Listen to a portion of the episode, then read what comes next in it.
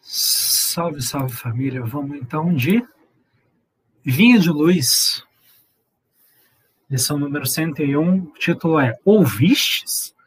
E a passagem bíblica é a seguinte: Tenho-vos dito essas coisas, para que vos não escandalizeis.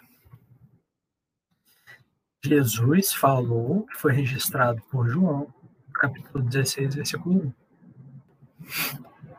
Comenta o Emmanuel. Antes de retornar às esferas resplandecentes, o Mestre Divino não nos deixou desamparo quanto às advertências no trabalho a fazer.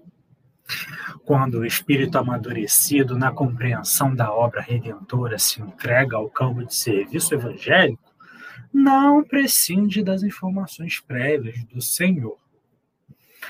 Indispensável ouvi-las para que se não escandalize no quadro das obrigações comuns. Esclareceu-nos a palavra do Mestre que, enquanto perdurasse a dominação da ignorância no mundo, os legítimos cultivadores dos princípios da renovação espiritual por ele trazidos não seriam observados com simpatia. Seriam perseguidos sem tréguas pelas forças da sombra. Compareceriam a tribunais condenatórios para se inteirarem das falsas acusações do que se encontram ainda incapacitados de maior entendimento suportariam remoques de familiares estranhos à iluminação interior. Sofreriam a expulsão dos templos organizados pela pragmática das seitas literalistas. Escutariam libelos gratuitos das inteligências votadas ao escárnio das verdades divinas. Viveriam ao modo de ovelhas pacíficas entre lobos famulentos sustentariam guerra incessante contra o mal. Cairiam em ciladas torpes, contemplariam o crescimento do joio ao lado do trigo, identificariam o progresso efêmero dos ímpios. Carregariam consigo as marcas da cruz, experimentariam a incompreensão de muitos, sentiriam solidão nas horas graves veriam de perto a calúnia, a pedrada, a ingratidão. O mestre divino, pois, não deixou os companheiros e continuadores desavisados. Não oferecia a nenhum aprendiz na terra a coroa de rosa sem espinhos. Prometeu-lhes luta edificante, trabalho educativo, situações retificadoras, ensejos de iluminação através da grandeza do sacrifício que produz elevação e do espírito de serviço que estabelece luz e paz. É importante desse modo para quantos amadureceram os raciocínios na luta terrestre, a viva recordação das advertências do Cristo no setor da edificação evangélica para que se não escandalizem nos testemunhos difíceis do plano individual.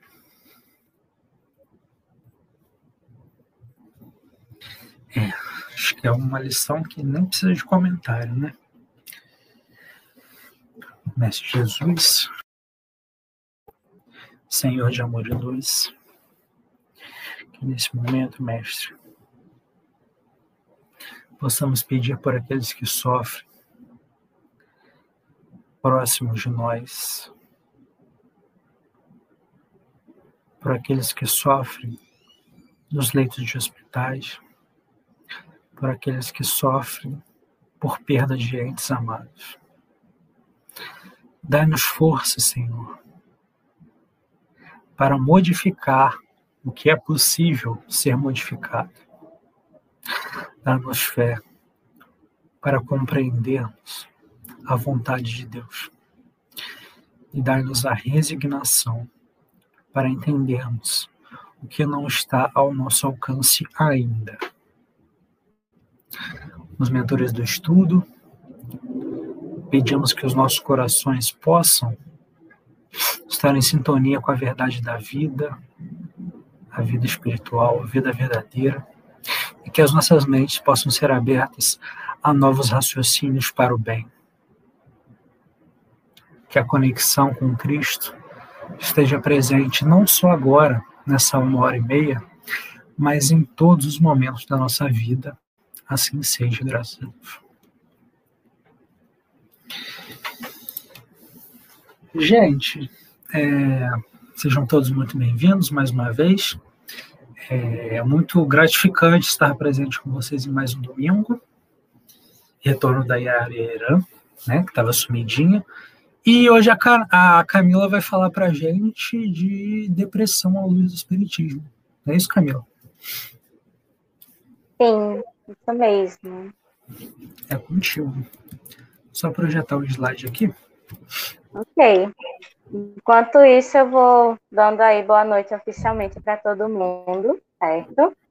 É, eu queria dizer assim que diante de tudo o que eu venho estudando Eita, não é esse não, o slide. Eu mandei esse para tu, foi? Você mandou esse para mim. Meu Deus, perdoe-me. Vou mandar o outro agora. Me perdoe. Só um minutinho, vice? Peraí. Já volto.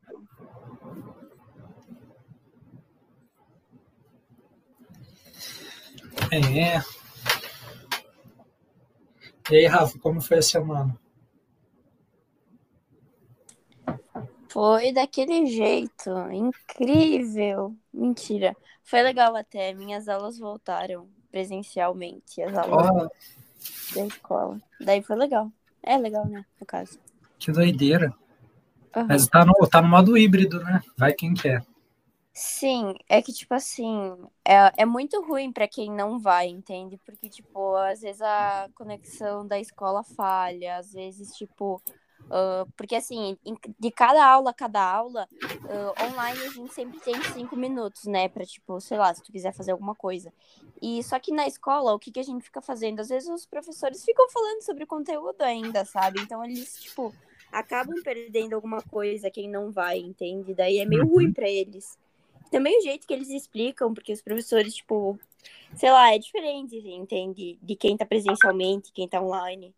Daí é meio ruim. Mas é que, tipo, só dois da minha sala não voltaram, então. Sei lá. Mas eu queria que voltasse. Ah, é, né? É bom. É, é, a gente agora espero que se dê valor à aula presencial, né? Porque online gente, é que, tipo assim, eu, eu tenho muita energia, tipo, de manhã. Eu já tenho bastante energia, né? Eu gosto de falar, ficar fazendo qualquer coisa. E daí, eu tomo café de manhã, eu fico insuportável. E, tipo, agora, presencialmente, não dá para sair da cadeira. Tipo, tu tem que ficar lá, ou tu vai no banheiro, e é, tipo, só isso, sabe? Eu não consigo. Mas, enfim, vale muito a pena, né?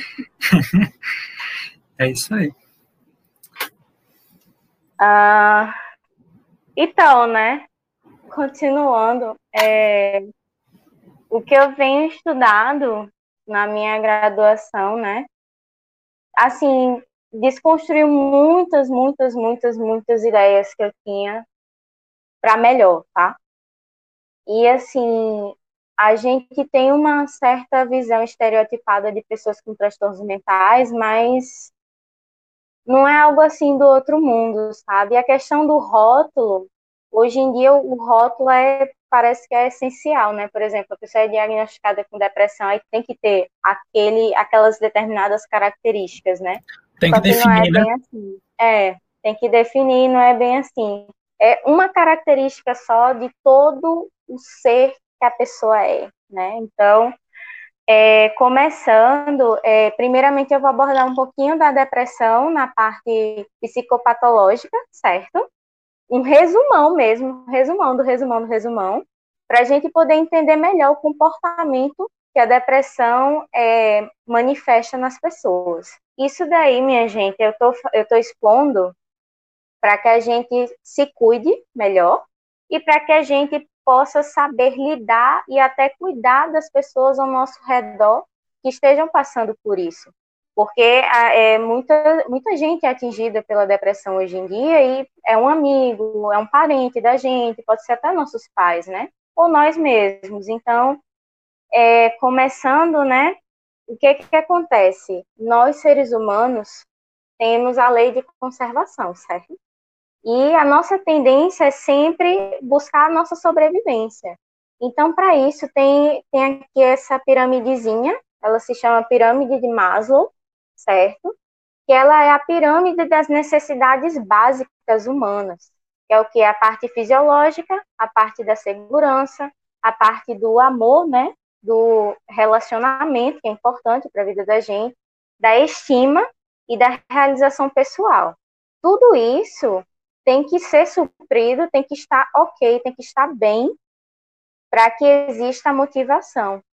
Que é justamente isso, é o, o, ser humano se sente motivado quando as suas necessidades básicas estão supridas, ou seja, se a pessoa se ama, se é confiante, se tem amigos, se tem família, se dorme bem, se tem comida boa, se bebe água, né, se tem é, um sono bom, né? Tudo isso aí é essencial para a vida da gente. Se alguma dessas coisas não anda bem, o resto vai desandar também. Por isso também que muitas vezes as pessoas acabam buscando outras os, os prazeres imediatos para suprir essa falta de alguma dessas é, necessidades, tá?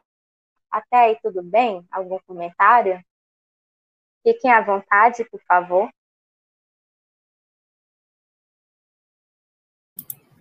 Achei interessante você falar aí no início que né, essa parada de definir e tal.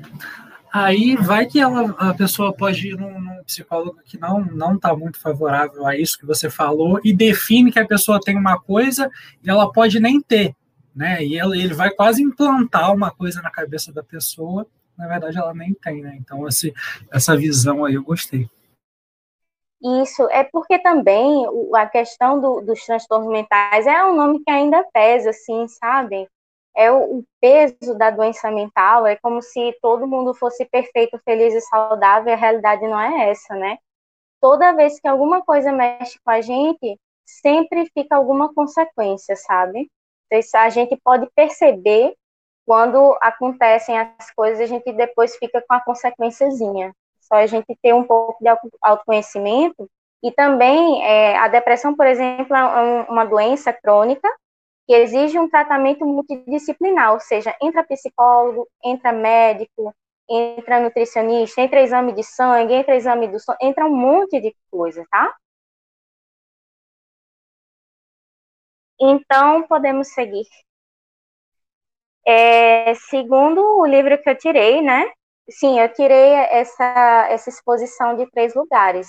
Do livro sobre transtornos mentais, do Paulo Dagala Rondo, do Desenvolvimento Humano, de Papalha e Feldman, e do site espiritismo.net, que também tinha lá as fontes do livro O Consolador, Missionários da Luz, Evangelho segundo o Espiritismo, e tinha, acho que Livros dos Espíritos também, certo? Então, é, a depressão ela tem registros históricos desde o século VIII a.C. Aí o livro cita o, o poema épico grego Ilíada, certo? No, o personagem Belofonte estava padecendo de grande melancolia, entre aspas, né? Ou seja, era depressão. Então, assim, é, durante a história, era renascentista, é, pelas pinturas também, e pelos, pelas poem, pelos poemas, poesias, é, que mais? Histórias, peças, dramas, tem os registrozinhos lá de sintomas de pessoas com depressão, certo? Então, assim, é uma, uma doença, assim, ó, bem, bem, bem, bem, bem antigona, já tá aí da humanidade, certo? É, os elementos marcantes das síndromes depressivas são o humor triste e o desânimo, que é esse estereótipozinho que a gente bota na cabeça da gente, uma pessoa com depressão, né? Que é aquela pessoa triste, aquela pessoa que não quer sair da cama, que não quer ir trabalhar, que não quer estudar, né? É, porém, o quadro depressivo apresenta a multiplicidade de sintomas, como eu falei inicialmente, que entra toda a equipe multidisciplinar, né, para ajudar, nas diferentes esferas psicopatológicas. Esse humor triste e desânimo são das esferas, esferas psicopatológicas da, do humor e da volição, que é a vontade, certo? Então, afeta a vontade, o humor, afeta também a parte física, afeta também a parte fisiológica, afeta também várias e várias coisas assim que a gente até não percebe. Eu coloquei uma lista em três partes aqui nos próximos slides para a gente ver o quanto é uma coisa assim que ninguém percebe, mas também tem aquela coisa, mas é tudo depressão e a gente já vai ver, certo? E causa profundos impactos né, na qualidade de vida e na saúde física e mental das pessoas acometidas. A, a OMS até chama de é, anos vividos é, sem consciência, algo assim, com, com, com essa doença, né? Sem consciência, assim, a pessoa vivendo, mas não é a, aquela vida assim consciente, é uma vida assim quase que perdida, certo? E ter a doença, lembrando, aumenta em 20 vezes o, o risco de suicídio. Então, assim, é algo assim muito, muito, muito é, importante para a gente prestar atenção, tá? Perguntas, comentários? 20 vezes é coisa pra caramba. Sim, muito. Então vamos seguindo. Fique à vontade para fazerem seus comentários e perguntas. Então, sintomas da depressão, certo? Tristeza, melancolia em boa parte do dia, todos ou quase todos os dias. Choro fácil e ou frequente. Apatia, sentimento de falta de sentimento, acho que seria o vazio, certo? É, sentimento de tédio ou aborrecimento crônico, irritabilidade aumentada. É tipo assim, tudo irrita a pessoa. Não tá insuportável de irritada, sei lá, a pessoa abriu um saco de batatinha perto dela, ela já fica, ai meu Deus, barulho, eu tô lendo aqui não posso, né? É, angústia, angústia ansiedade, ansiedade desespero, desespero, desesperança. desesperança Pode passar, pode passar.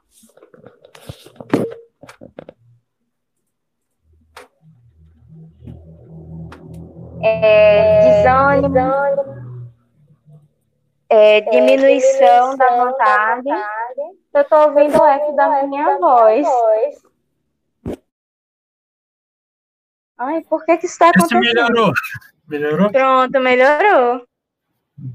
Pronto, então, tendência a permanecer quieto na cama por todo dia, tipo assim, a pessoa, geralmente ela fica quieta na cama, não quer ver ninguém, fica no quarto escuro, sozinha, é, se recusa a receber visitas, a falar com a própria família, a falar com os amigos, né?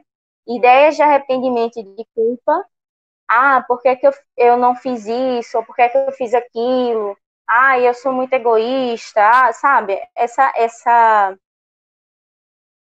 esse moer de, de dor, sabe? Fica remoendo e remoendo e remoendo a dor. É, visão de mundo marcada pelo tédio, é, ideação ou planos ou atos suicidas, déficit de atenção e de concentração, dificuldade de tomar decisões também. Próximo, por favor.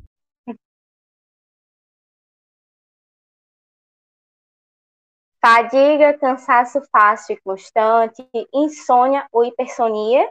E a insônia é quando a pessoa fica com problema para dormir, né? E a hipersonia é quando a pessoa dorme demais, muito mesmo.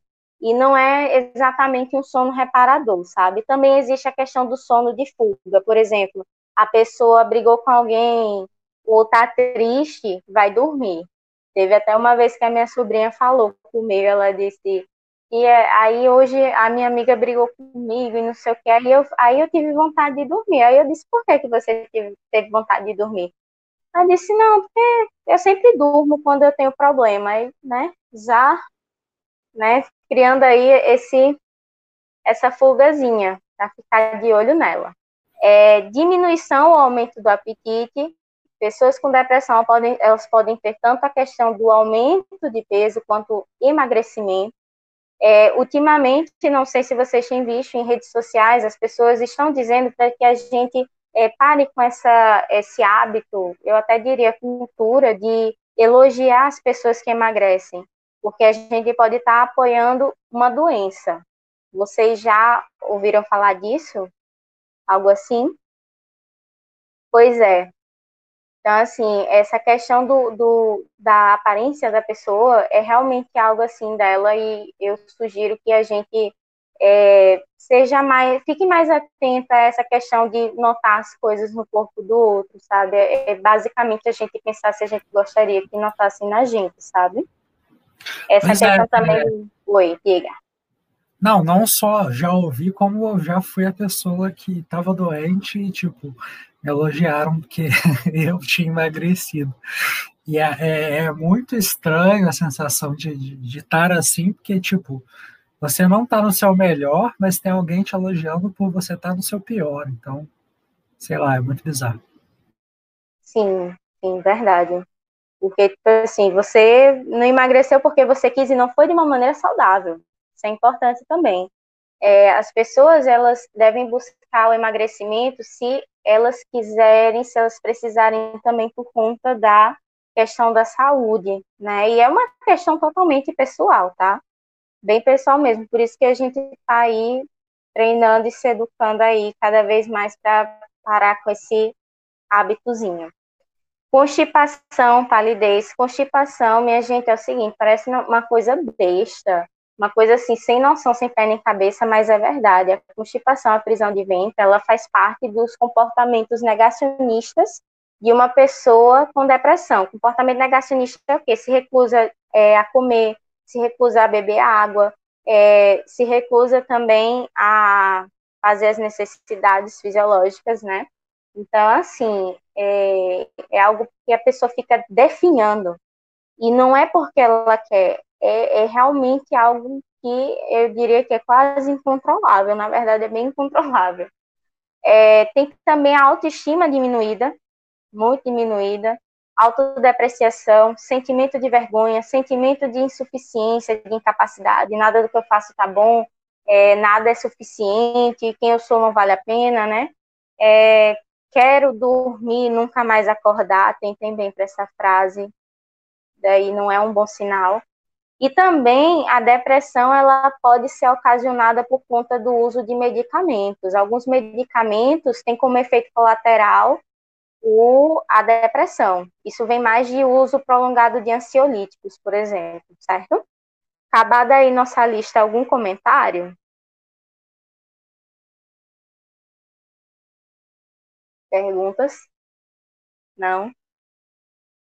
Bom, como vocês viram, são sintomas assim, bem, bem comuns, né? Que a gente realmente sente às vezes no dia a dia da gente, né? Alguém vai Esse, falar? Esse de, de, de, de, tipo assim, ah, tem muita coisa para resolver, várias, vários textos para escrever, mas eu vou dormir. é tipo a solução para o momento. Mas eu é. nunca tinha parado para pensar que tipo é, é um sintoma de que pode, se você repete, né, você programa o seu cérebro para aquilo ali, né? Eu nunca tinha parado para pensar nisso. Isso, e, e, é uma fuga, né? Um comportamento de fuga, já não é um, uma coisa muito boa, digamos assim, né? E é importante que a gente perceba isso na gente se estiver acontecendo. É, é autoconhecimento, a gente vai ver mais na frente o, o papel do autoconhecimento, né? Pode passar, por favor. Então, as síndromes e reações depressivas surgem com muita frequência após perdas significativas. Essas perdas, pessoal, elas podem ser tanto a questão da morte, do desencarne de alguém, certo? Alguém querido, alguém próximo, como também o fim de um relacionamento, a perda de um emprego, a perda de um status socioeconômico. Essa questão econômica, ela impacta demais, demais, demais a, a, a depressão, certo? É, fim de casamento, perdas, perdas, certo? não, não tem ainda, não existe ainda um, uma comprovação, tipo assim, tal coisa causa depressão. Por exemplo, a perda necessariamente causa depressão. É, não existe comprovação disso, mas os estudos que a gente tem até agora relacionam essa questão da perda com a depressão, o, o início de uma crise depressiva, certo? Mudança de cidade também, mudanças assim, sabe? É, enfim, e é, lembrando assim que a depressão não é o mesmo que o sentimento normal do luto. O luto, ele é totalmente natural, certo? também nesse contexto de, de, de perda, de morte, né? De fim de relacionamento, certo? O problema é que é, a depressão ela é mais intensa e ela é mais prolongada do que o luto, certo? Então, assim, as pessoas devem sim vivenciar o luto, é importante, é necessário vivenciar o luto, porque se não vivenciarmos o luto, quando o luto chegar nas nossas vidas, a gente vai ter consequências um pouco graves depois, certo? Mas, Camila, é, tem um, um, é, tipo, uma distância é, matemática, assim, para diferenciar a depressão do luto, porque é, é, vamos falar que são coisas muito parecidas e muito diferentes ao mesmo tempo. Né? Porque é, eu já vi minha mãe passando por luto quando a minha avó morreu, que ela não queria comer, não queria dormir, não queria fazer nada. E se isso dura muito tempo, é, tem um, um, tempo assim que, ah, não, passou de tal tempo, pode ser considerado depressão já, então tem que tratar. Ou é um processo natural, então tem essa diferença? Existe a diferença, inclusive tem um quadro completo aqui no meu livro sobre as diferenças. Deixa eu ver se eu encontro aqui sobre a questão do tempo. Eu deixei marcadinho aqui, justamente para caso eu precisasse vir para cá. Caso ah, chato perguntasse, né? Não, não. Não, é que é isso, é, é importante. É, é, a gente chama de luto intenso, certo? Que geralmente se confunde, é o luto que se confunde com a depressão, o luto do tipo intenso, certo? Ah, aqui está dizendo o seguinte: no luto intenso, a gente tem uma tristeza muito relacionada à experiência da perda, que tende a diminuir com o passar das semanas e meses, certo? Só que a duração é variável, de semanas a vários meses e eventualmente anos. Eventualmente, bem eventualmente mesmo. E depressão, a gente tem o humor em si, deprimido, é, constante, que abrange mais do que as perdas. O humor que não melhora com o passar do tempo, também duração variável, mas a média dos episódios fica em torno de quatro meses, certo? Então, assim, a gente tem aí, você perguntou do tempo, né? A depressão, ela dura mais e é mais constante, e o luto, a tristeza, o humor deprimido, ele tende a diminuir com o passar do tempo. Eu não sei como é que foi aí com a sua, a, foi com a sua mãe, né? É, foi, é, diminuiu gradual, justamente. Foi gradual, não foi? Pronto. A depressão, ela já é mais constante e ela não tende a melhorar, ela tende a ficar nessa, nessa constante o, mesmo. Os dias e o, o, humor da pessoa é muito estável, né, no, no, no sentido negativo. Sim, porque ela, ela vive uma, às vezes, por isso que as pessoas com depressão, o povo fala, ah, é frescura, porque fulano não tá bem e já já tá bem de novo. Porque a pessoa com depressão, ela vive a euforia, tá? uma intensidade, assim, de alegria momentânea, e tem dia que ela vive a depressão mesmo, tem, tem a queda, né? Fica com bem, bem para baixo mesmo, né? Uhum. Então, são sintomas que as pessoas geralmente sentem em seu dia a dia. Então, tudo é depressão? Não, nem tudo é depressão. É como eu falei no início, né? É, muita gente fala, ah, eu tô triste, eu só quero ficar na cama, eu tô depressiva, eu tô depressiva, eu tô com depressão. Não é assim. Vocês viram que tem essa gama toda de sintomas e tem até mais também, tem fisiológicos também, tem a questão do é, cerebral também, enfim. Então, a gente precisa sempre é, procurar um médico, tá? Mas, assim, é importante observar a mistura dos sintomas, ou seja, essa questão de dormir demais, é, emagreceu do nada, entre aspas, é, tá com constipação, aí não quer falar com as pessoas, está se distanciando da família, está se distanciando dos amigos, tá entendendo? Então, assim, percebendo alguns sinais, é, pelo menos cinco sintomas, certo? Ou mais, por duas semanas seguidas, todos os dias, esse mesmo sentimento de desânimo, por exemplo, né? De, sendo eles, é, pelo menos, o humor deprimido e a perda de interesse, ou até mesmo do prazer, né? Prazer de comer, prazer de estar com os amigos, prazer de fazer as coisas, prazer de estudar, prazer de trabalhar, é, que afetem seu funcionamento psicossocial, causando sofrimento significativo. Tipo assim, ah, eu tô, eu tô sem vontade de trabalhar, aí você começa a levar falta no trabalho e isso te prejudica, tá entendendo? Então, ficar de olho. A libido também, no caso, cai, né? Sim, a libido cai e a resposta sexual também cai, diminui.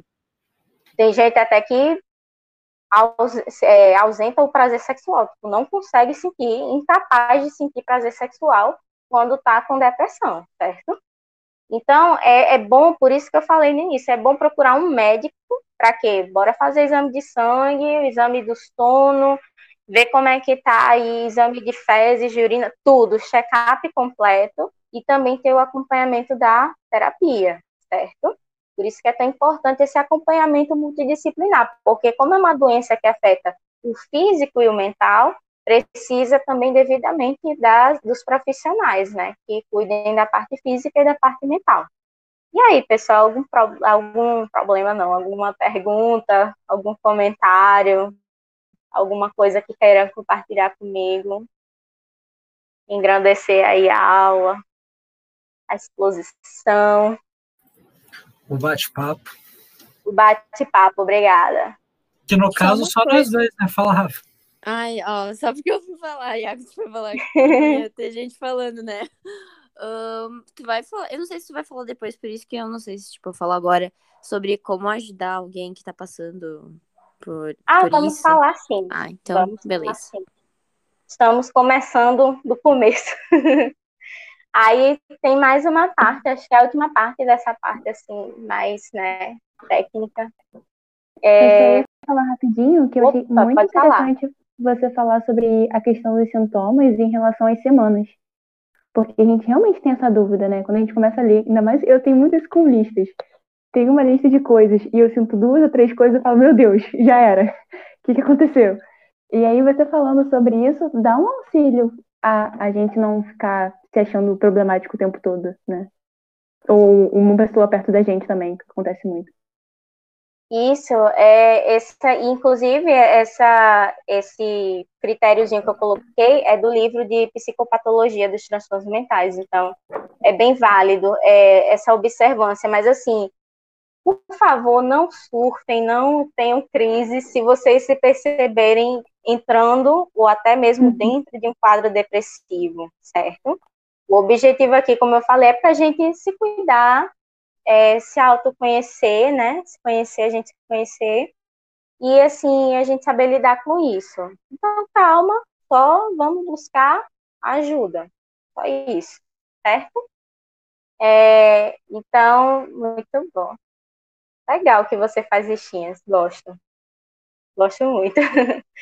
É, outro fator, né, que tem determinada incidência de depressão nos nossos dias é o isolamento, a insegurança e o medo que está acometendo as pessoas na sociedade contemporânea.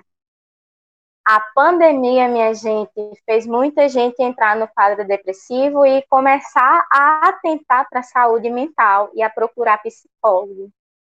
De verdade, nunca, a gente nunca se viu num, num momento tão instável na história, sabe? A pessoa se sentir insegura em vários lugares, se não em todos os lugares. Tem gente assim que tem até a, a questão da, da agorafobia, que é quando você está em, em um lugar público, você tem medo de tudo, praticamente. É, então, assim, isso contribuiu muito para que muitos, muitos quadros se iniciassem, certo? Fatores como competitividade, por exemplo, dentro das escolas, eu não sei como são as escolas nos outros estados, mas pelo menos aqui na Paraíba, a gente tem muita escola particular que acaba com a saúde mental dos próprios alunos, fazendo competição, sabe? Competição de prêmio, não é nem para Enem. É nem pelo menos se fosse um simuladozinho para Enem. Mas assim, é, estimulando essa questão da, da, do estudar até a exaustão, não, porque tem, tem, eu dou aula particular também, e tem aluno meu que fala, ah, professora, é porque na, lá na minha escola, o, professor fala, não, porque quando, enquanto vocês estão descansando, o seu concorrente está, está estudando e vai passar você. O que, que você faz de meia-noite às seis, né? Oi? Eu tinha professores que perguntavam o que, que você faz de meia-noite às seis? Está perdendo tempo. Então, né? Isso não se faz, e principalmente adolescentes, eles precisam dormir muito, bastante, não ao ponto da hipersonia, que é tipo assim, horas dormindo, mas assim, eles precisam de um descanso maior para poder o cérebro funcionar direito, e as pessoas estão simplesmente fazendo o contrário. É tipo assim, se você estudou, sei lá, três horas, três horas com qualidade, vejam bem, num dia você não estudou nada, é mentira. É mentira porque, assim, o cérebro da gente, ele não retém tantas informações em tantas horas, não. Por exemplo, se a gente estuda seis horas seguidas aí, sem descanso, não adianta de nada, porque depois da segunda hora por aí, a pessoa já não está mais raciocinando direito. É, é tudo uma questão de fatores. Eu, eu acho que se popularizou muito no Instagram a técnica Pomodoro, né? Que é 25 minutos para e mais 25 minutos para. Realmente, essa é uma técnica muito boa, porque é o, o estudo com qualidade. O que importa é a qualidade do seu estudo e nunca a quantidade de horas, como costumam falar, né? E é, a questão do repouso, porque a mente precisa processar as informações que recebeu. Não adianta a gente ficar aí cinco, seis horas seguidas estudando duas, três matérias que não vai dar certo, não vai reter coisas, certo? É, cobranças, autocobrança, autocobrança tá uma coisa assim, isso aqui fora da caixinha o negócio, porque ontem mesmo uma evangelizanda minha veio conversar comigo e ela e eu percebi que ela se cobra muito, porque tipo assim, é uma pressão muito grande da escola, uma pressão muito grande dos pais, sabe? E assim, sem necessidade. É muito cruel as pessoas, é, adolescentes ainda tão jovens, terem que escolher uma profissão para o resto da vida, sabe? E aqui no Brasil, nosso sistema educacional, ele ainda tem muitas falhas, sabe? Uma delas, eu acho que é a principal, na minha opinião, tá? Minha opinião, que é a gente dar valor para um aluno que saiba raciocinar contas matemáticas, saiba escrever corretamente que ele vai passar para direito, para engenharia ou para medicina e vai ser alguém na vida, só presta assim. E não é bem assim, a gente tem inteligência, a inteligência da gente é muito vasta, a gente tem, segundo o, Gardner, né, o teórico da inteligência, a gente tem nove tipos de inteligência. A inteligência musical é válida, a inteligência é, das ciências naturais é válida, a inteligência espacial é válida, a espacial é dos espaços, né? Por exemplo, o Oscar Niemeyer, ele tem, ele tinha, né, a, a inteligência espacial. Então, assim, é, também não adianta você danar o, a matemática, o português, a coisa todinha nos meninos, se eles não forem pessoas empáticas, se eles não tiverem é, inteligência emocional, se eles não souberem controlar seus próprios impulsos e seu nervosismo, sabe? Então, assim, é, isso tudo gera o quê? A ansiedade, é, o consumismo, né? Outra fuga é fazer compras compulsivamente também. As pessoas compram muito, fazem uso de drogas, né? É, que é a busca do prazer imediato. A gente tá nervoso, vai fazer alguma coisa para buscar o prazer imediato para aliviar a tensão, né? Perfeccionismo no sentido de, tipo assim, não tolerar falhas de forma alguma, certo? É, entre outras, estão levando o ser humano a se afastar de si e de sua natureza, ok? Temos comentários? Eu. Alô? Oi. Tudo bem, gente? Deixa eu ligar a câmera aqui para vocês verem a minha beleza gigantesca. Peraí. eu tô brincando. Pode deixar que eu vou cortar essa parte. não precisa não. É, aí o seguinte, eu acho importante é, a gente conhecer o nosso próprio ritmo, né? É muito se fala quando a gente vai fazer algum concurso, né? Seja ele vestibular, né? Prova da faculdade, né? Sobre a ah, abrir mão da sua diversão, né? Do lazer e tal. Mas eu acho importante a gente conhecer o nosso próprio ritmo, né? Ah, sábado à noite todo sábado à noite, agora você vai deixar de sair. Tá bom, mas e se você sair sábado à tarde? Então o problema é ser à noite? Então, sabe o que é? Me soa meio incoerente. Eu acho que a gente tem que saber aproveitar o nosso próprio tempo, né? Saber como estudar. A gente tem que estudar, caso a gente queira fazer coisas que, que tipo, demandem, sei lá, tipo, passar para um passar de matéria, passar para um certo concurso público, enfim, certas coisas demandam estudos. Não dá para fugir disso, né? A não ser que isso seja uma rara exceção de alguém que aprende muito rápido, mas majoritariamente falando, não. E aí, para a gente saber reconhecer os nossos próprios momentos, o nosso próprio ritmo, né? Tipo assim, eu gosto muito de sair sábado, né? Então, numa era normal, né? Então a gente pode. Olha lá, gente, quem, quem é que tá aqui hoje comigo? Estão vendo? Tá vendo? Aí, pra é gente. É, ela. Pra gente saber quando parar, quando acelerar, quando frear, quando dar. Às vezes a gente pode compensar também. A gente aprende muito isso quando a gente ganha salário, né? Compensar. Tipo assim, ah, essa semana eu gastei mais, então semana que vem eu vou segurar. Sabe? As coisas na vida são equilíbrio. E, e é uma balança, né? Às vezes em setembro você gastou muito, então em outubro você gasta menos, caso, caso isso seja possível. Então, sem se cobrar muito de si, né? Caramba, eu só queria gastar tantos reais em um mês, mas e agora que eu gastei mais? Tá bom. A vida ela é contínua, né? No outro mês você gasta menos, sabe? Tipo assim, tem que ir mano, né? É isso. com certeza, é justamente isso, a gente perceber que a gente tem as nossas dificuldades e as nossas é, vantagens, pontos fortes, né, e saber usar isso ao nosso favor, como você bem colocou, né, é você saber o, o teu limite de esgotamento de horas de estudo, né, tem gente que estuda melhor à noite de madrugada, tem gente que estuda melhor de manhã cedo, tem gente que estuda melhor de tarde. É cada um saber reconhecer o seu perfil, né?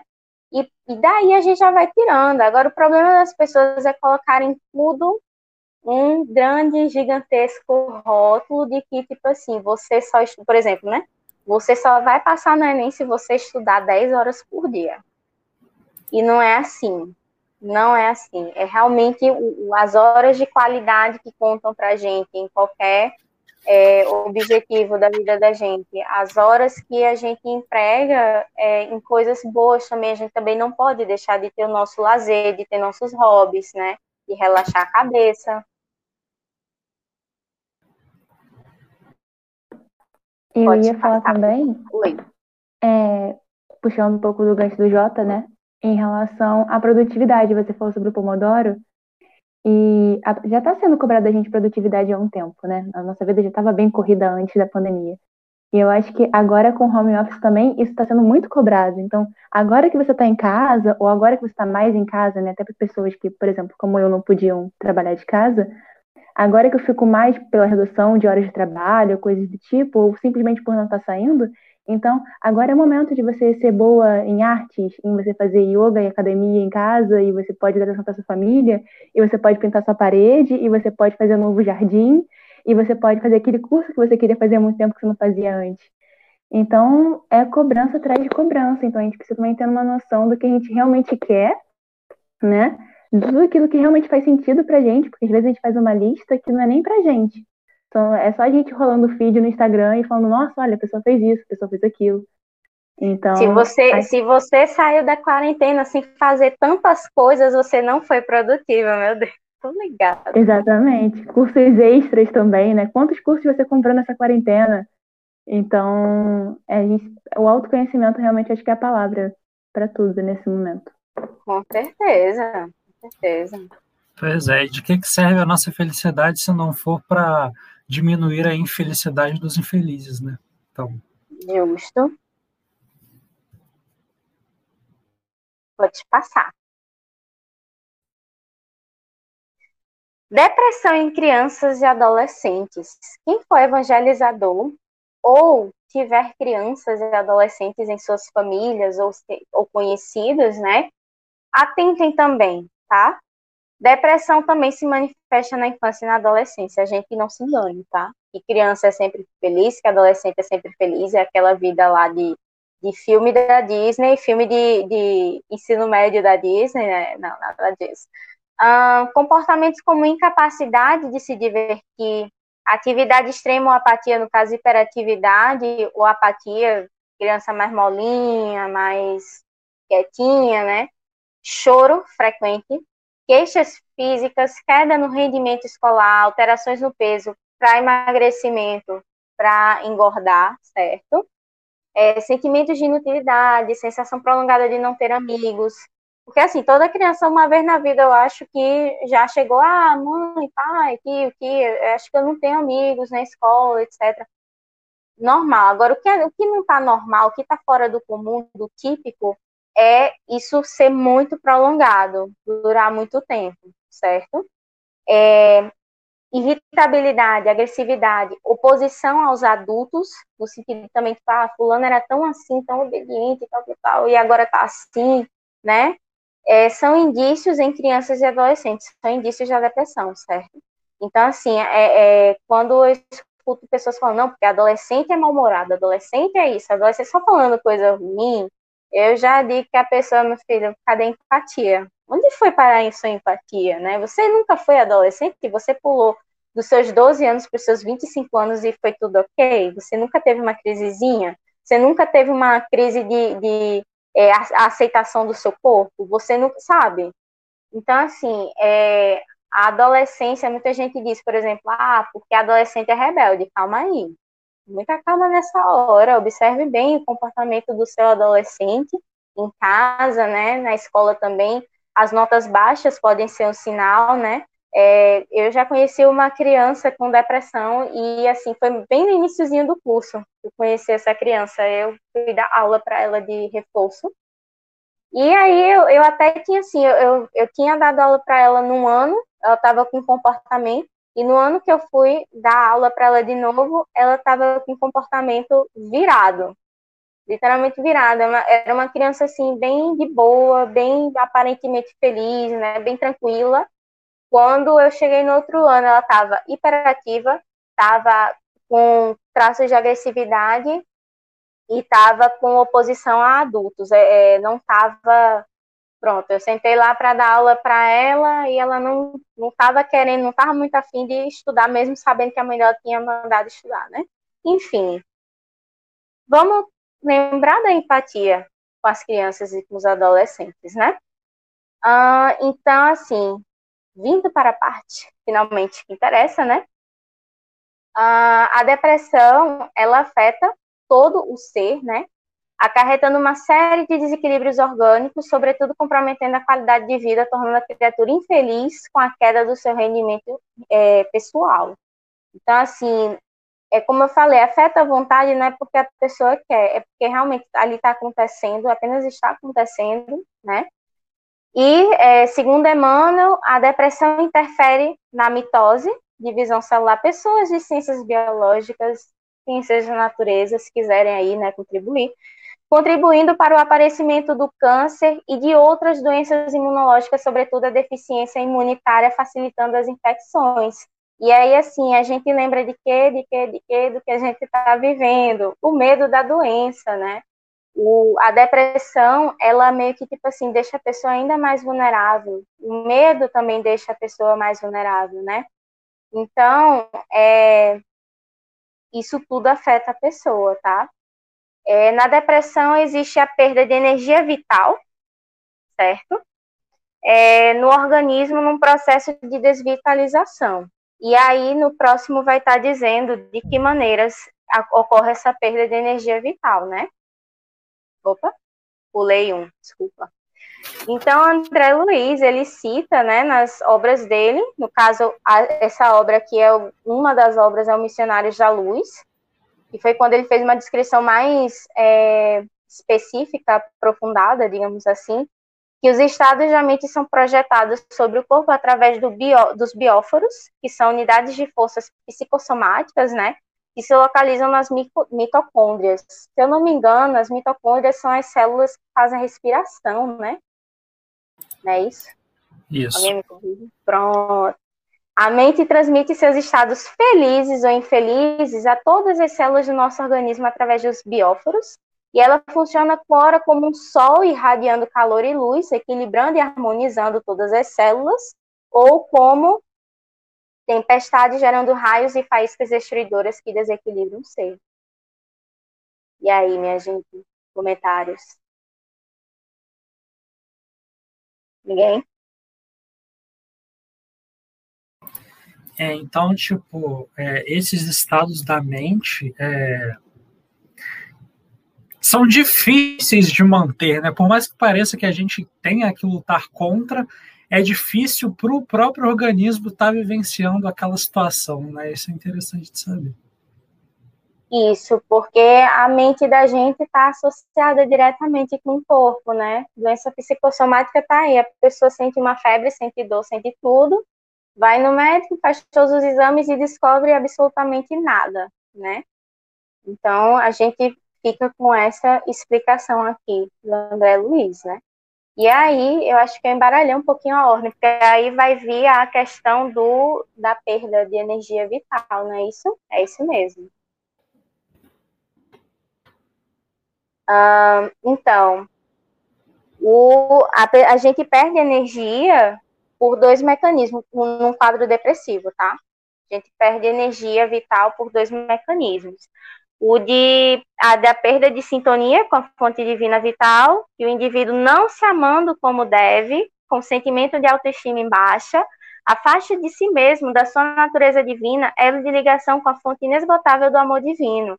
Além do mais, o indivíduo, ao se fechar em seus problemas e suas mágoas, cria um ambiente vibracional negativo que dificulta o acesso da espiritualidade maior em seu benefício. Ou seja, esse sentimento né, de não se amar como deve é muito importante para a gente, a autoestima, o amor próprio. A gente confunde muitas vezes o amor próprio com a questão do orgulho, não tem nada a ver uma coisa com a outra. Se amar é se cuidar, certo? É, fora que a, tem a questão também do, do, campo vibracional que a gente fica, né? E é, não atrai a, a, os espíritos que vão ajudar a gente, mas sim que vão contribuir com aquele mal-estar que a gente está passando, né? E também pelo gasto energético improdutivo. Fazer nada realmente não é bom.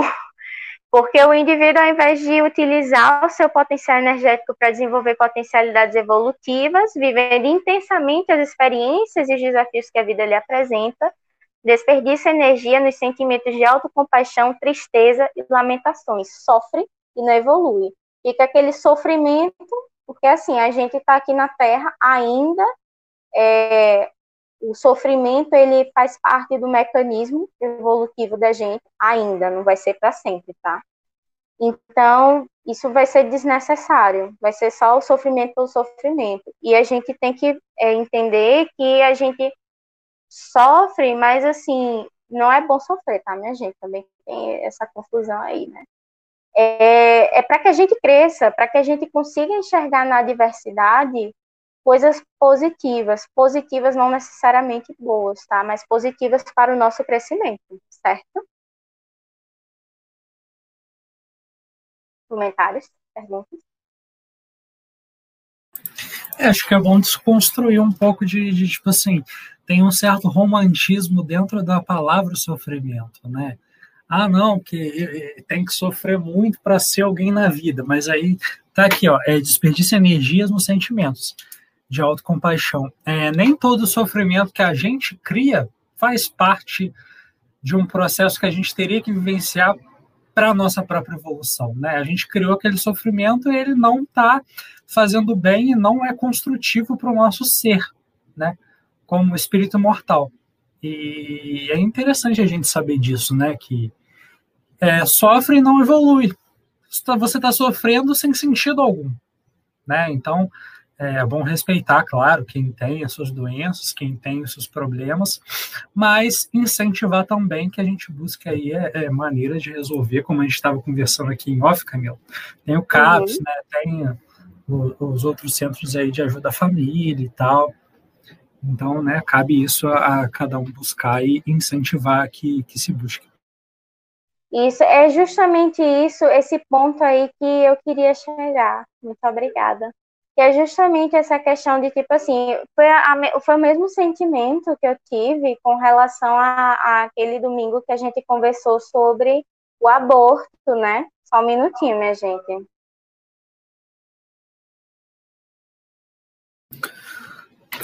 Comercial, gente.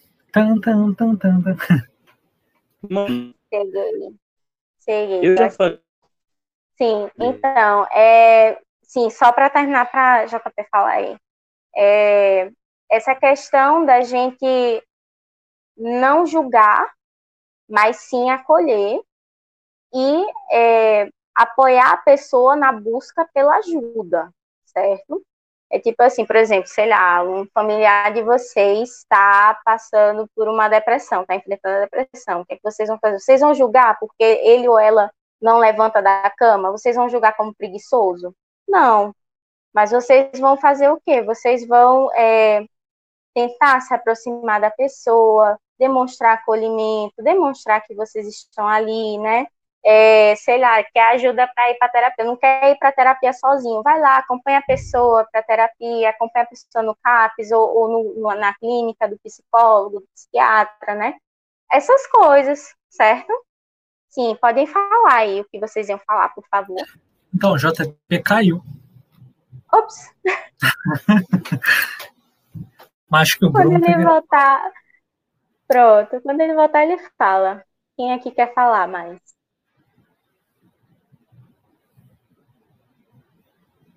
Ninguém? Não. O pessoal tá Então muito introspectivo hoje. Tá muito timidozinho, é. Gente, já, já tá acabando, na verdade. Tá bem no finalzinho dos slides. Os dois últimos são só mensagens aí. Mas enfim. Ah, então, depressão e espiritismo. A próxima, por favor. E a gente, se quiserem comentar ou perguntar, podem ficar à vontade, tá? Só lembrando. É, uma pessoa, quando perde a capacidade de se amar, quando a autoestima está debilitada, passa a ter dificuldade de amar o semelhante, pois o sentimento de amor e generosidade para com o próximo é um sentido de dentro para fora. Então, se a gente não se ama verdadeiramente, né, na essência assim desse termo se amar, a gente meio que tipo assim não não tá muito apto a amar o próximo, certo? E este sentimento de amor ao próximo nada mais é do que uma extensão do nosso amor, da nossa sintonia com o Deus interior que nós todos temos em nós. Porque, assim, quando fala de potencialidade divina, é porque todos nós nascemos com essa tendência a evoluir, né? Temos coisas boas e temos coisas ruins em nós. E o que importa é a gente trabalhar essas coisas que são ruins, que são negativas. Por exemplo, nosso egoísmo, nosso orgulho, nossa vaidade, né? E aí, JP tá de volta? Quer falar? Voltei, I'm back. É, eu vou falar uma coisa meio polêmica, assim, eu acho que a Yarerã vai gostar disso. É o seguinte, é, sobre esse papo aí de sofrimento, é uma coisa que talvez eu já até tenha falado aqui, não sei se todo mundo está presente. Acho que o espiritismo ele pode nos ajudar Calma, que isso é muito perigoso, que isso está sendo gravado. Eu acho que a interpretação que a gente, às vezes, pode ter do espiritismo pode nos fazer romantizar o sofrimento. No sentido de que, calma, calma, calma. Não, É, não, não, relaxa. Não, é calma, calma em, em geral. É, quando a gente fala sobre, por exemplo, sobre a resignação, né, sobre a questão de ressignificar os sentimentos, no caso ruins, né, às vezes a gente pode acabar sendo passivo, entende? A gente pode acabar tratando o sofrimento como algo da vida, como algo que tem que acontecer, como algo que é para correr porque faz parte da, da nossa evolução. É, isso eu acho muito perigoso, né? Porque a, a gente acaba sendo, tipo assim, deixar passar, como se aquilo fizesse parte do nosso planejamento reencarnatório, aí a gente precisa viver. Eu acho isso muito perigoso, entende? Porque cai numa coisa de romantizar sofrimento. Kardec en- entrou na reunião, nossa, Tudo bom, que iluminada a reunião. que maravilha. Oi, Kardec, tudo bem? Seja bem-vindo. Bem-vindo, Kardec. É, Vocês estão entendendo o que eu estou falando? Eu acho Sim, que sim. quando eu converso com, com, com gente que é da minha idade para cima, eu vejo que a gente passou por isso, né? Ou ainda passa, né? De o espiritismo ajudar nisso. Nossa, falando assim parece que é algo ruim o espiritismo, mas não, eu amo o espiritismo, eu amo ser, ser espírita, mas acho que às vezes a interpretação, não é o espiritismo, é a né? interpretação que a gente faz, não é ele, é a interpretação que nós fazemos dele. Pode nos ocasionar essas coisas. E eu acho dangerous, eu acho muito perigoso isso. Então a gente tem que tomar cuidado com isso. Acho que isso é muito, Justamente o que Iago falou quando tu caiu. É. Sim, mas falei. acho que isso é muito potencializado por alguns oradores em específico, né? Eles têm é, eles têm esse esse estigma de que tipo assim é, colocar o dedo em riste e contemplar essa coisa do sofrimento, da dor e de que a gente tem que sofrer para um dia ser espírito evoluído, né? Então eu concordo com o João que isso é muito tem uma característica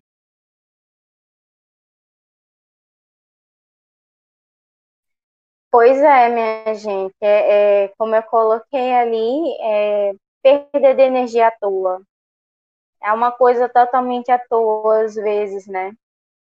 E, enfim, vamos lá, continuando.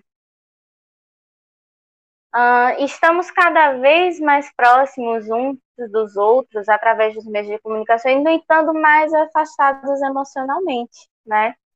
É, agora o ser humano está sentindo a necessidade de desenvolver a afetividade, de se envolver, amar e sentir o seu semelhante. Eu lembrei, é, isso eu sublinhei, porque automaticamente eu lembrei daquela conversa que estávamos tendo aí nos grupos sobre a, entre aspas, quarentena, né? A, a questão da carência. A carência afetiva emocional, realmente, é, a gente teve que se distanciar e sentiu falta do calor humano acho que era o Bruno que estava falando que voltou às aulas, né? E ele sente a, a, dificuldade, sentiu e sente a dificuldade de não poder abraçar as pessoas ainda, né? Isso daí é algo assim, realmente é necessidade da gente, é o envolvimento afetivo, o calor humano, a emoção, né? É, acho que o fato da gente usar máscara e tipo ocultar o sorriso também é algo que afeta muito. Ah, com certeza com certeza afeta. Porque você meio que não vê, não vê a expressão do outro no rosto. A gente está aprendendo agora a sorrir com os olhos, mas mesmo assim, você não vê o rosto da pessoa é muito diferente, muito mesmo. Às vezes, com um simples sorriso, um bom dia, um olhar afetuoso, nós estamos doando energia e transmitindo vida. Não sei se já aconteceu com vocês terem levantado aí da cama com o pé esquerdo virado assim, não, hoje o dia tá péssimo, começou ruim, vai terminar pior, e alguém chega e fala, opa, bom dia, como é que você está? Faz um, um, um dá um sorriso, né? Dava um abraço, um, um gesto de carinho, né? E você se sente melhor. É disso que a gente está falando, sabe? É coisa pequena, não é nada extraordinário, sabe? Pode passar. Ah, então, chegando aí no ponto que Rafa queria saber, né? O caminho para sair da depressão é preencher o vazio, vazio emocional, é, com a recuperação da autoestima e do amor em todos os sentidos. Procurar praticar primeiro, procurando primeiro o autoconhecimento, tá? Procurando nos conhecer e nos analisar com o intuito de nos descobrirmos sem nos julgarmos, sem nos punirmos ou nos culparmos. Olha a autocobrança aí, minha gente, por favor. O autoconhecimento ele exige de nós um, um, equilíbrio no sentido assim, por exemplo, sei lá, eu me descubro uma pessoa, por exemplo, egoísta. E aí eu fico pensando nas minhas atitudes que eu já tive na minha vida, eu fico naquela coisa moendo, moendo, ah, por que, é que eu fiz aquilo? Eu sou péssima, não sei o quê. E fico só nesse sentimento de culpa, de arrependimento e não saio do lugar. Não é esse o objetivo. O objetivo é a gente se conhecer, para a gente se melhorar, para a gente pegar isso e trabalhar, né? Então, é assim, sem a gente se julgar também, porque muitas vezes a gente agiu daquela forma por conta do momento, da maturidade que a gente tinha, da visão do, de mundo que a gente tinha. Eu acho que as cabeças aqui de todo mundo, Rafa é a mais nova, né? Mas enfim, eu às vezes esqueço que ela tem 15 anos. Até pensando, meu Deus. Ela vai brigar com você porque ela tem 16. 16, desculpa, Rafa. 16, mas assim, a cabeça da gente muda muito dos 16 para os 26 anos, dos 26 ainda vai mudar para os 30, 40 anos, enfim, né? Enfim, desculpa aí, Rafa, 16. Então, é a gente entender que tudo que a gente fez, que tudo que a gente é, fez e, e, era, faz parte do que a gente é hoje, é consequência. Tudo que a gente está sendo hoje é consequência do que a gente já foi. Né? A gente desconstrói alguns conceitos e melhora algumas ideias, e, enfim, vai vivenciando a vida também, vai mostrando alguns caminhos. Então, a gente não se julgar por, causa dessas coisas, tá? E a gente não se punir no sentido de ficar se martirizando, tá?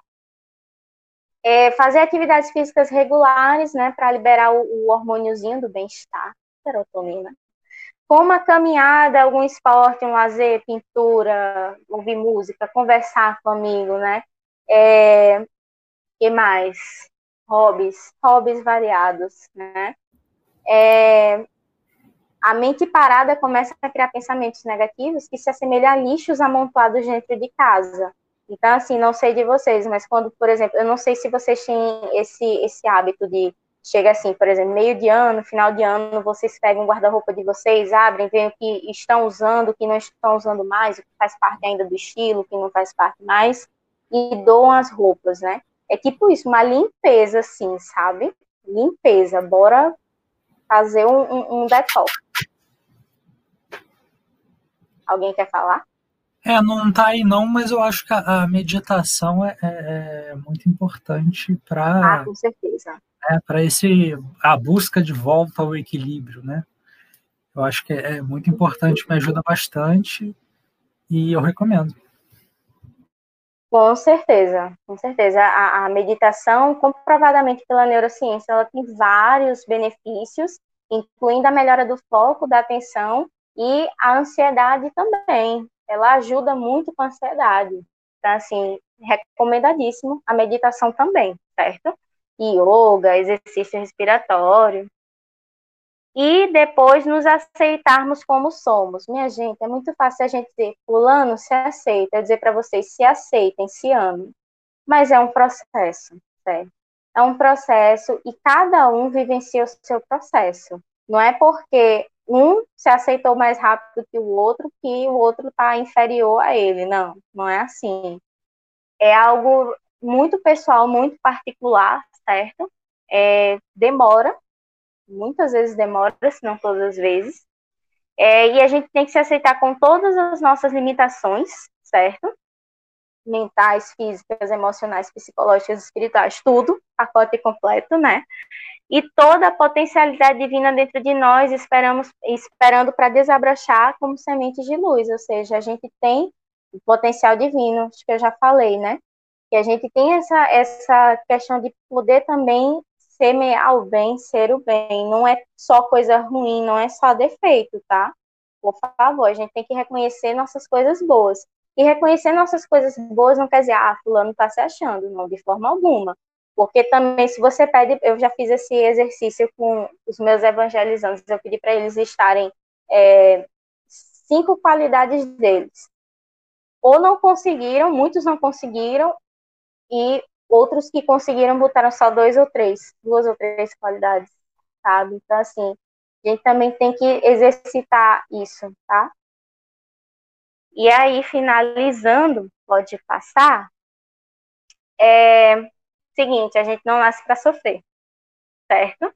É, os nossos problemas e nossas dificuldades devem ser interpretados como instrumentos para a nossa evolução, mas jamais romantizando o sofrimento, como foi dito aqui, tá? é realmente a gente ter uma inteligência, racionalizar essa questão e também não se deixar levar por tudo, ah, é sofrimento, bora, vamos sofrer. Ah, ser resignada é, beleza, tô sofrendo, massa, de boa, e deixar acontecer. Não, não é isso. É você fazer todo o seu possível para passar por isso da melhor forma possível, sem é, maiores, como é que eu posso dizer, prejuízos para você mesmo, certo? Então, a gente tem que buscar acolhimento, ajuda, porque existe saída para a depressão. E, em paralelo aos, aos tratamentos médicos, né, psicológicos, a gente tem o apoio da, dos amigos, das famílias, né? Creio que os centros espíritas façam o atendimento fraterno, é algo bem, acho que nacional, né? A questão do atendimento fraterno, tratamento espiritual, sempre tá andando juntos os dois, tá? E de mensagem final aí pra gente, eu achei essa essa mensagem de Bezerra de Menezes que se chama Mantenha-te em paz. Acho que não tem nada melhor do que a gente sentir uma paz interior na gente, né? E eu achei muito muito perfeita para o momento agora, né? É natural diante do cenário que se apresenta estares em aflição. Confia e segue. É nas mãos do Mestre que está os desígnios da terra. Não viverás nada que não sejas para teu crescimento espiritual. A medicina maior controla todo o fluxo de saúde física e espiritual dos seus filhos terrenos. Procure os caminhos que te levam à emancipação espiritual. Jesus convida a todos a buscar um novo caminho, um sentido para a vida na Terra. Nenhum homem ou mulher nasce fadado ao sofrimento.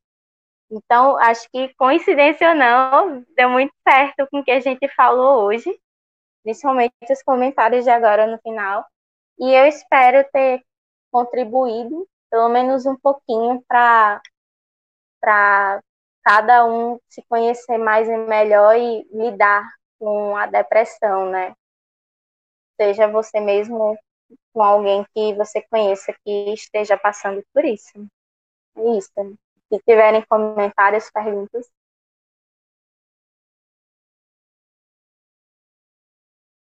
Veja que silêncio.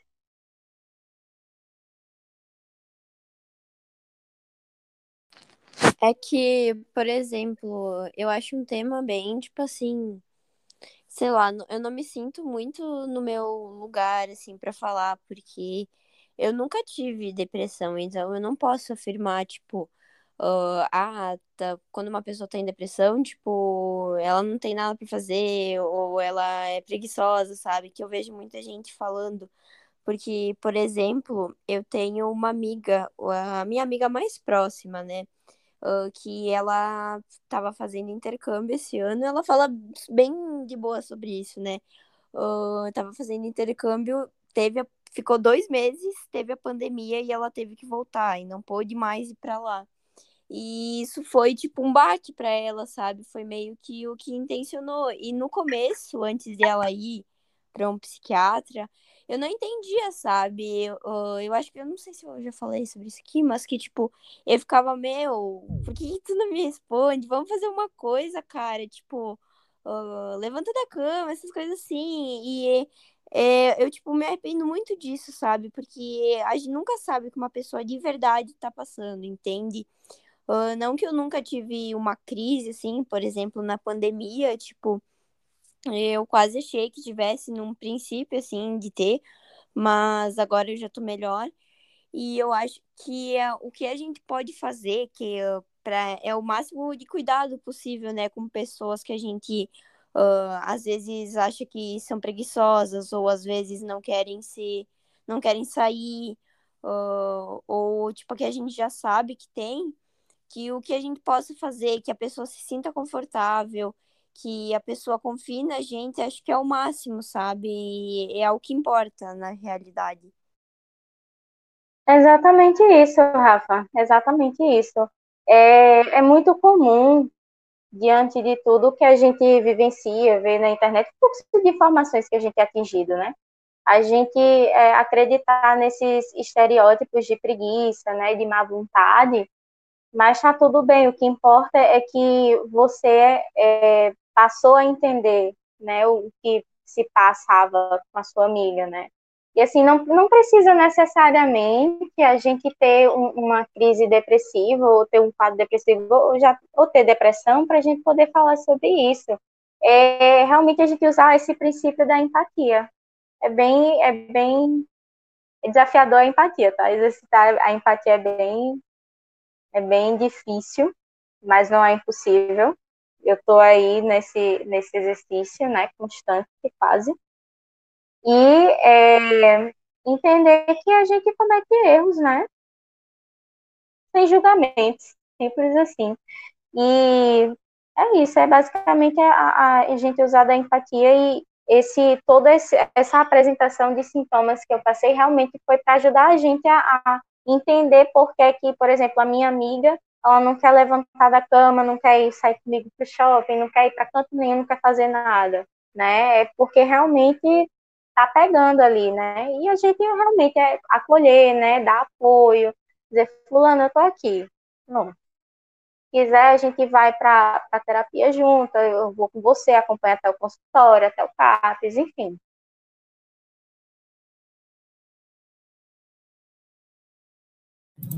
Pois é, como a Camila falou aí durante o nosso bate-papo, é não é acusar um sintoma e falar que é aquilo o motivo, né? Por exemplo, a gente vê muito o, o estereótipo da falta de fé, né? A falta de fé é a depressão, né? Para você resolver, você tem que buscar Deus, e nem sempre, né? Pode ser um dos fatores, pode, mas não, não necessariamente tem que estar relacionado. Então, né? Não se sinta menos amado por Deus, nem incapaz de amar Deus, porque você está numa situação é, que não é o seu normal, né?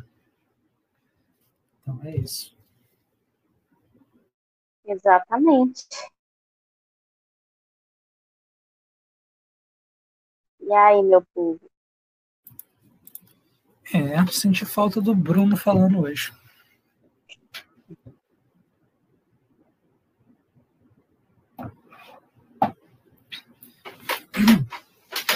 Mas é complicado, né? No, no Brasil cresce muito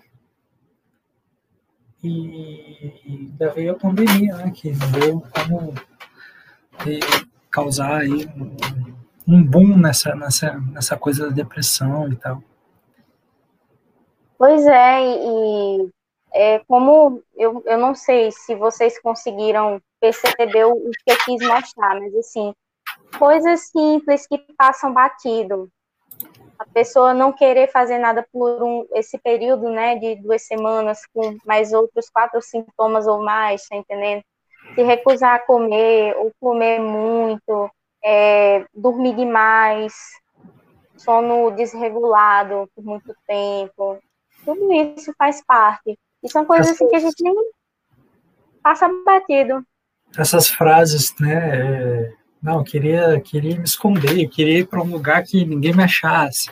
Eu queria, queria dormir e não acordar mais, Isso. né? Isso. Uhum. Daí é, é, importante a gente atentar, porque é, é a pessoa manifestando o, a questão da ideação suicida também, né? A gente tem que uhum. atentar para isso. E o, os sinais, né? A, a questão da ideação suicida ela é algo assim muito sutil, é coisas assim, porque a pessoa é, ela vai vivendo normalmente, rotineiramente sua vida, mas vai dando uns sinais aqui e ali.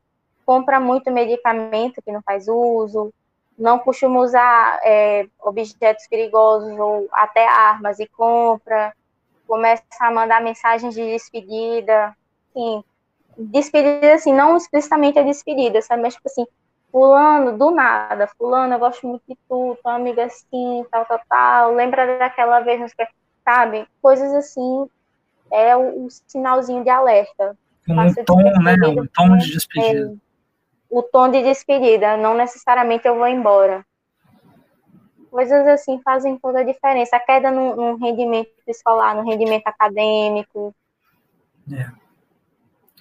E livros aí, né, que a gente recomenda, Viver é a Melhor Opção, do André Trigueiro. É, tem o tem o do Simonetti, que é O Melhor é Viver. Muito bom também, é um romance. E... Eu amo, esse livro é o primeiro livro espírita que eu li perfeito, sério. Muito bom esse ah, livro. legal. E, e tirando aí né, o evangelho, né, que é um grande motivador de da gente estar tá aqui, da vida, né? Motivação é. de curtir esse momento, de porque o Chico falava, né? É tão difícil encarnar, então vamos ficar até o final, né? Vamos fazer um, um esforçozinho e tal. A gente tem é, é, pelo menos uma pessoa que nos apoia, que pode não estar tá viva, que é o nosso mentor espiritual. E, e vamos aí, né? É, usar os benefícios da prece, né? Se a gente é, filia, é filiado, se a gente frequenta uma casa espírita, vamos procurar auxílio na nossa casa espírita. Se não, busca até em outra religião, não importa, mas busque ajuda porque é necessário. Com certeza. E só para encerrar, eu queria compartilhar com vocês um, uma experiência assim pessoal que eu tive que me levou a, a, estudar psicologia, acho que uma das várias, mas basicamente foi a evangelização que me fez interessar pela psicologia. E assim, mas o, teve um, um, acontecimento muito marcante negativamente, mas que eu consegui extrair o positivo, que foi justamente ir aprender e conhecer e estudar, né? E foi um, acho que faz uns três, quatro anos isso um evangelizador do terceiro de juventude, já é com o pessoal de 18, 20 e poucos anos, né? Ele foi inventado de falar sobre depressão e, e suicídio, à luz do espiritismo, e disse que depressão era frescura e, e que suicídio era bobagem. E eu não estava na hora, nesse dia, mas três pessoas depois eu já estava evangelizando, é, terceiro de infância, que é 11, 12 anos aqui, de pessoa, né? É, e me procuraram depois, disseram, Camila, olha, aconteceu isso, isso isso, eu não gostei. A, minha, a, a, evangelizando, ela chegou a sair, se retirar da sala e ficou chorando, e sabe? E foi uma coisa muito dura, né? E, e eu sabia que estava errado, mas eu não sabia como dizer que não era frescura, porque não é frescura, né? Argumentar com por que não é frescura. Então, assim, é, às vezes também tem algumas interpretações, como já foi dito hoje aqui, que são muito equivocadas sobre os textos que a gente lê do Evangelho, do Espiritismo em geral, né? E que fazem com que a gente acredite em certas coisas, né? Suicídio é um ato egoísta, e você fala lá para uma pessoa com ideação suicida que ela é egoísta. Não vai entender a pessoa, né? E, e é, a questão do, da depressão é frescura? Também não, né? Aqui a gente viu uma abordagem assim, é, a depressão está relacionada a muitos fatores, muitos mesmo. Inclusive, a gente ainda está descobrindo o que é que causa a depressão. Então, a gente tem que ter bastante cuidado e bastante responsabilidade na vida da gente quando a gente for lidar e conversar sobre isso. E eu espero que hoje eu tenha atingido meus objetivos aqui e tenha sido bastante responsável, coerente e ter dado uma contribuiçãozinha para a vida de vocês. É isso. Exatamente. É, não só foi bem, como já está convidada para voltar, né? Já está marcado, aliás. Sim, eu agradeço muito, viu?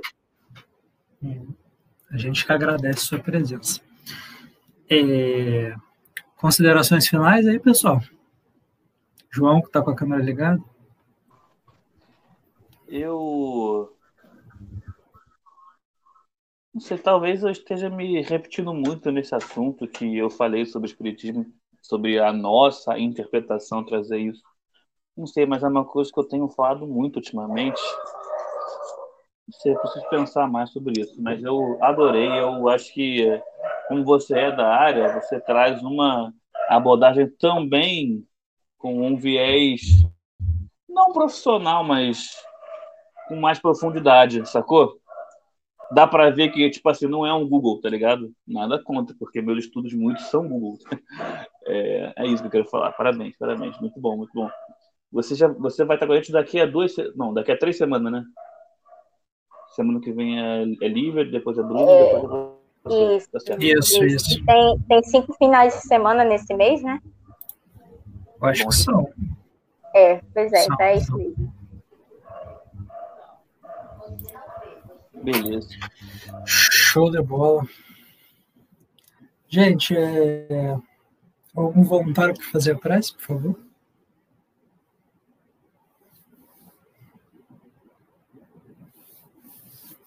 Posso fazer. Opa, por favor. Deixa eu só fechar aqui a porta pra não acordar minha mãe, peraí.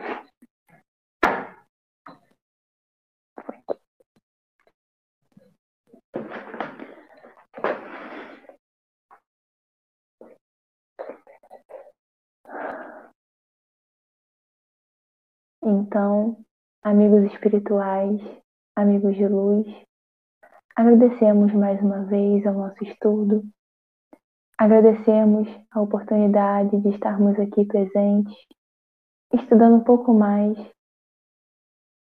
sobre a doutrina espírita e, consequentemente, um pouquinho mais sobre nós mesmos também. Obrigado, Senhor, por uma abordagem tão delicada, sutil e amorosa e que possamos, Senhor, fazer isso com outras pessoas também que estão ao nosso redor. Talvez não da mesma forma, pela falta de conhecimento prévio, mas que possamos colocar uma luzinha nas pessoas que estão ao nosso redor com o conhecimento que aqui adquirimos.